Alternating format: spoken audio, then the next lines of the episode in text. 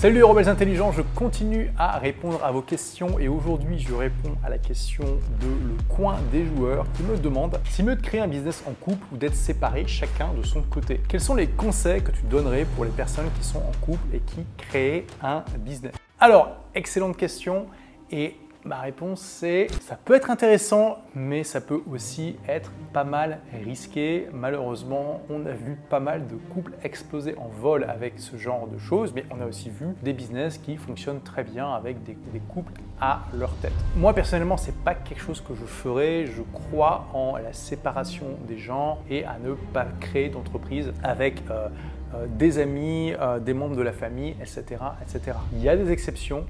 Euh, mais de manière générale, je pense que c'est une excellente règle. J'ai aussi vu personnellement eh bien, deux amis à moi qui étaient euh, probablement les meilleurs amis du monde, voir leur amitié complètement exploser parce qu'ils avaient décidé de créer un partenariat ensemble, car malheureusement, leur amitié était fondée sur des bonnes expériences personnelles, mais ils se sont rendus compte un peu trop tard que leur style de travail n'était pas du tout compatible et ça a créé énormément de tensions. Je veux dire, voilà, leur amitié a explosé et ça fait euh, plus de 10 ans qu'ils ne se sont pas parlé, ce qui est quand même euh, dommage. Je dis pas que ça va forcément arriver parce que ça n'arrive pas forcément. Encore une fois, il y a plein de contre-exemples positifs, mais c'est vraiment quelque chose sur lequel il faut faire attention et je vous recommanderais de vraiment, vraiment bien en parler et de surtout, surtout ne pas avoir peur de parler des scénarios et qu'est-ce qui va se passer si.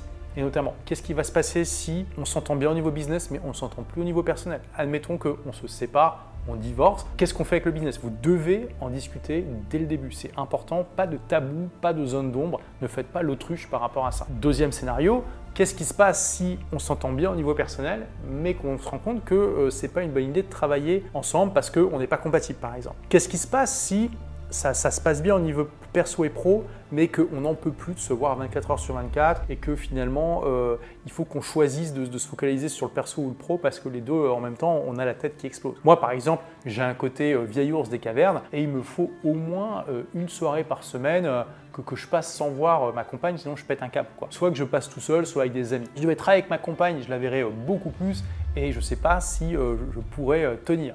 Tenez compte de ça. Autre scénario, qu'est-ce qui se passe si le business ne marche pas? Est-ce que ça un risque d'impacter notre couple négativement? Spoiler alerte, oui, il y a un gros risque si le business ne marche pas, ça affecte votre couple, etc.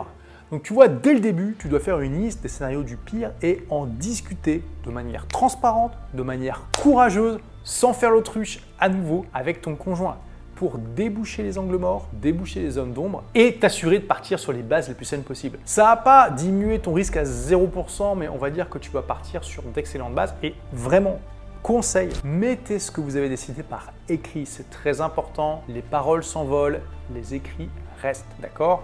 Donc je sais que ça peut paraître très formel, je sais qu'on ressent l'intuition de se dire ah mais non, mais je la connais, je lui fais confiance, il n'y a pas de souci, euh, ok, euh, voilà, ça se base sur la confiance, juste la parole ça suffit, crois-moi, ça ne suffit pas. D'accord? C'est pas pour rien que quand les couples se marient, il y a un contrat de mariage, ok? Pour que les choses soient claires et qu'on puisse s'y référer si besoin. Et à nouveau, c'est quelque chose que je vois souvent, les gens ont peur de parler des scénarios du pire parce que c'est comme si ça remettait en cause finalement la confiance qu'ils ont en l'autre personne ou le fait que la relation est top à, ce moment-là. Mais justement, si la relation elle est tellement top et si tu peux vraiment faire confiance à ton conjoint, tu peux parler de tout ça. Donc après, il y a des choix personnels. Moi, personnellement, je te dis, même avec ces précautions, je préfère créer en solo, je préfère que ma compagne ait sa propre entreprise. On peut peut-être faire des collabs de temps en temps, mais chacun vit sa vie et je trouve ça plus flexible. Et toi, est-ce que tu as déjà travaillé avec euh, ton conjoint, des membres de ta famille, des amis? Si oui, comment ça s'est passé? Partage en commentaire, ça sera intéressant d'avoir ton retour d'expérience. Merci d'avoir écouté ce podcast. Si vous l'avez aimé, est-ce que je peux vous demander une petite faveur?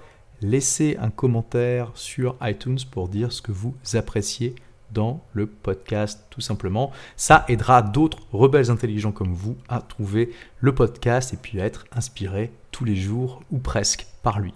Merci et à très vite pour de nouvelles aventures.